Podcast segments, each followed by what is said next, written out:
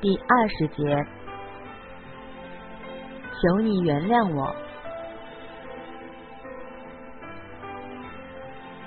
王艳这句话像是一只大锤子，在我脑袋上狠狠敲了一下子。我顿时觉得自己特无聊、特小心眼、特有病。我空凭着想象，无缘无故跟宋乐天。发了一顿脾气，还说要跟他分手，就爱瞎讲。我怀疑我该去看心理医生了。我的怨恨跟怒气在一瞬间被扔到了九霄云外。我看看宋乐天，他没我这么放松，仍然绷着一张扑克脸，神情严肃。能跟你谈谈吗？王艳再一次请求我，用她柔软的表情和柔软的声调，我没办法拒绝。上楼吧，我说，我不上去了，先回去，回头你给我打电话。邓乐天说，你过来。我跟你说两句。他把我扯到一边，咬着牙问我：“还分手吗？”那表情好像我要再敢提分手，他就能把我掐死似的。我慌乱的摇摇头，我从来没怕过宋乐天，这会儿真有点怕了。我觉得。他要跟我发火了，这话也是随便说的吗？你到底怎么看我？宋乐天使劲儿掐着我的胳膊，脸都绿了。我记得大二时候，宋乐天他们寝室有一哥们，女朋友动不动就说要分手，那老兄被折腾的都快脱相了。宋乐天跟我说：“以后咱不能那样啊！不管发生什么事儿，不到非说不可的时候，不能说分手，忒伤感情。”我一直是照他的话做的，就连前些日子我那么生气、那么绝望，我都没有跟宋乐天说过分手这两个字。可是今天。我却毫不犹豫的决定，并且毫不犹豫的说了。为了一种我臆想出来的错误，把宋乐天打入十八层地狱，还一副让他永世不得超生的架势。我知道宋乐天生气了，他还从来没跟我生过气。具体怎么回事我不知道，你问问他。我回家问我爸，咱俩明儿再谈。宋乐天说着，朝那辆奥迪车横了一眼，眼睛里快要烧出火来。哦，那你回家给我打电话。我怯怯的说。不了，等你们俩谈明白了，你给我打电话。宋乐天气呼呼的。走到车旁边，上车，关门。车临开之前，他朝我看了一眼，似乎还轻轻叹了口气。我没听见。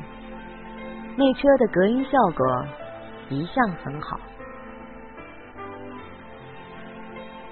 上楼吧。我招呼王燕儿，把她带到我家。一进家门。我就朝我妈喊：“妈，我老跟你念叨那王燕来了，从烟台过来的。”我妈爱热闹，一听见我同学来了，高高兴兴迎了出来，拉着王燕问长问短，又是饮料又是水果的摆了一桌。妈，饿了，给弄点吃的吧。行行，等着，现成的。晚上刚炖的，芸豆？我妈上厨房忙活去了。我把王燕儿让到了我的房间。说吧，我不知道王燕究竟是为了什么来找我的。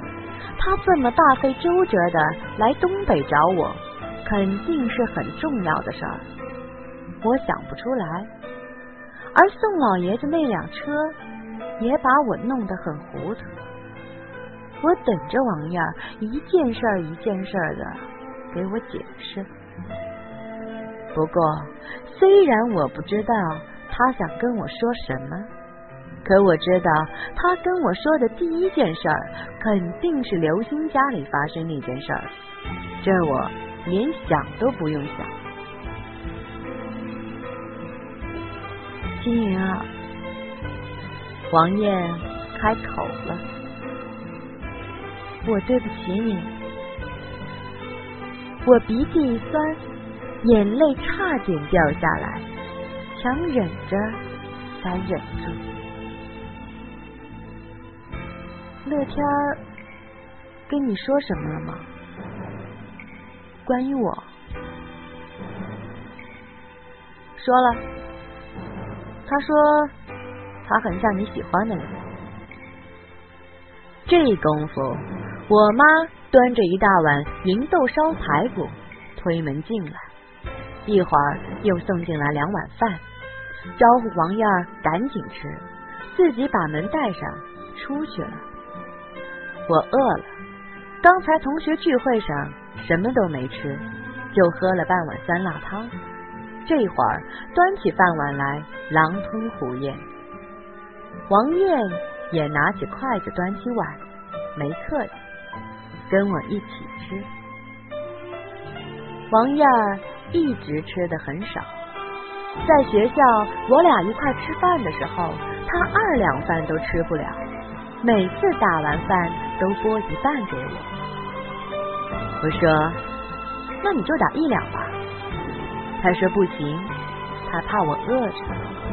于是三年半来，我一直保持着每次打二两饭的习惯。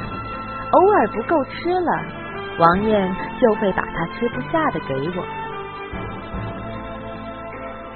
我喜欢的老师是高一时候来的一个实习老师，当时他才二十二岁不到，教语文的。王爷说完，看着我的反应，我忘了嚼饭，表情僵住了。此时，我深信不疑，王艳喜欢的人就是刘海波，而我也确定了王艳来东北的目的——刘海波。王燕儿把嘴里的饭吞下去，笑了笑，接着说。他长得挺好看的，我们女生都觉得他特风度翩翩。我当时简直迷上他了，每天就盼着上语文课。他让我背什么，我都能背出来，作文也越写越好。我忽然想起了王小玉《紫藤花园》里描写的李可欣，就是因为爱上了自己的国文老师，才去背书写文章的。他也开始越来越注意我，我觉得他是喜欢我的，可他一直说不是。他说他对我的感情只是老师对学生，充其量就是哥哥对妹妹。他还说不让我多想，我跟他年龄差的太多，他只比我大五岁呀。金莹，你碰上过这样的老师吗？我开始飞速计算刘海波的年龄，更加确定了王艳的想法。刘海波比我大七岁，王艳比我大两岁，没错。这一会儿我琢磨不透刘海波了，怎么这家伙就盯着自己的女学生？丫怎么跑烟台实习去了呢？我倒是有个语文老师。不过，他没你说的那么好。我没觉得他帅，我也没觉得他风度翩翩。不过，他倒是挺有才的。刘海波在我心里的美好形象有些走样了，因为我记起我们在一食堂吃饭碰见王艳的事儿，我就觉得王艳当时不对劲。他似乎是等着刘海波认出他来，可刘海波故意装着没看见，连头都没抬。怎么当的男人呢？这是？嗯，有才，肯定的，中文系出来的嘛。后来他走了，我们有一阵子一直通信联系。那时候我觉着自己就是在恋爱吧。高三毕业，我想考师范去，没考上。东师大，王艳点点头，对我准确的猜测一点儿也不感到惊讶。复读那年，我一门心思的想考东师大，可我却找不着他了。我给他写的信都被退回来，我给他打电话。打不通，我不知道他去了哪里教书，我找不到他了。王燕说着，忽然哭起来了。看来这段往事对于他而言过于深刻了，以至于一碰就会钻心的痛。我拿了一张手帕给王艳擦眼泪，想安慰她两句。却不知道从何说起。现在想想，当初我喜欢宋乐天，喜欢的不得了的时候，也就是高二。那会儿我十六岁。王艳喜欢刘海波，也是十六岁。我比他幸福多了，不管经历多少波折吧。我总还能和自己喜欢的人在一块儿，可王艳就不，她痴痴傻傻爱了刘海波这么多年，居然连他人在哪儿都不知道，最后只能找一个像他的人托付自己。说起来怪可怜的，奶奶的刘海波，明儿我就找你算账去，看不出来。你还是这么一道貌岸然、深藏不露的伪君子啊！我就奇了怪了，我总能轻易的把自个儿的情绪转换到别人的情绪上去，设身处地的替别人想，想来想去就把自个儿的烦心事儿扔一边了，等帮着别人烦完了，自己接茬烦，我真是有病。后来我遇到乐天了，王艳偷眼看看我，怕我一听见这事儿就蹦起来，可我没有，我料到他要说的。他特像我那老师，举止行动都像。你注意到他喜欢皱眉头吗？他眉毛中间有两道很明显的细纹。就是皱眉头皱出来的。我从鼻子里哼出一声，没有回答。宋乐天举止行为什么样，我能不知道吗？我看他七年了，我还总说他小小年纪就长皱纹，以后不定老成什么样呢。别人皱眉头都是发愁或者是有心事的时候，宋乐天不。不管是什么时候，只要不是在笑，就总也不忘了皱眉头。王艳看出了我的冷淡，有些尴尬，顿了好一会儿，才接着往下说：“我那个老师也是这样的，年纪轻轻的就有了皱纹。我狂想刘海波眉毛中间有没有皱纹。”怎么想也想不起来，一丁点儿印象都没有。我不能说我不喜欢乐天儿，可是我喜欢他，是因为他长得像那谁，我本来消了的气，现在又被王念这句话给勾起来了。怎么着？宋乐天长得像你喜欢的人，你就可以随便喜欢？你随便喜欢也就罢了，你怎么也不能在我眼皮子底下干出那种事儿来呀？这不是明摆着要往我心口上甩刀伤吗？想到这儿，我有点口不择言了，刻薄了王爷一句：“你使的招倒是不赖，宋乐天想跑也跑不了。”王艳刚才那没掉完的眼泪，这会儿接茬的掉，拿着我给她的手帕，一边擦眼泪一边说：“金明，我知道是我对不起你，可是，可是我想把自个儿交给一个我喜欢的人啊，我真想，金明，我从头到尾。”就爱过一个人，就是我那老师。我知道我对不起你，对不起乐天儿。你了解我？我眼睛一恨，不，我以为我了解你，现在证明我一点也不了解你。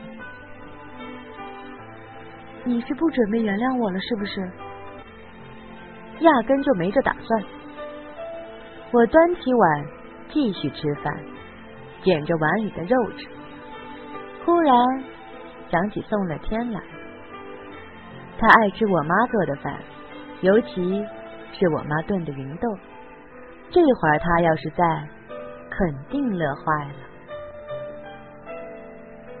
王燕儿又哭了，我最看不得人家哭，谁哭我看着都难受。别说王艳，这是我给惹的了。我一下子又心软了，叹了口气。你别哭啊，有话就说。你倒是让我知道这到底怎么回事。我就是死，也死个痛快。我日子不多了，我想在我死之前。能和自个儿喜欢的人一起睡一夜，能和他躺在一起，能把自己交给他，临死前也当回女人。王艳不哭了，一双秀眼望着我，眼神里没有胆怯。这一回，我可真蹦起来了。菜碗好悬，让我给蹬翻了。什么？什么叫你日子不多了？王念又来拉我的手，这一回我没躲，他的手可真凉，冰一样的。金莹，你来，你听我说。我万分不解的看着王艳。看他那张我越来越看不清楚的俏脸，迷茫的要命。你心脏病犯了，哮喘，那也不是要命的病呀，怎么回事儿啊？我着急了，真着急了。王艳这么一说，我就把仇啊恨啊都忘了，一门心思的想着他怎么这么年轻。就说自个儿要死了呢。王艳居然微微笑了笑。我得的是淋巴癌，绝症，没救。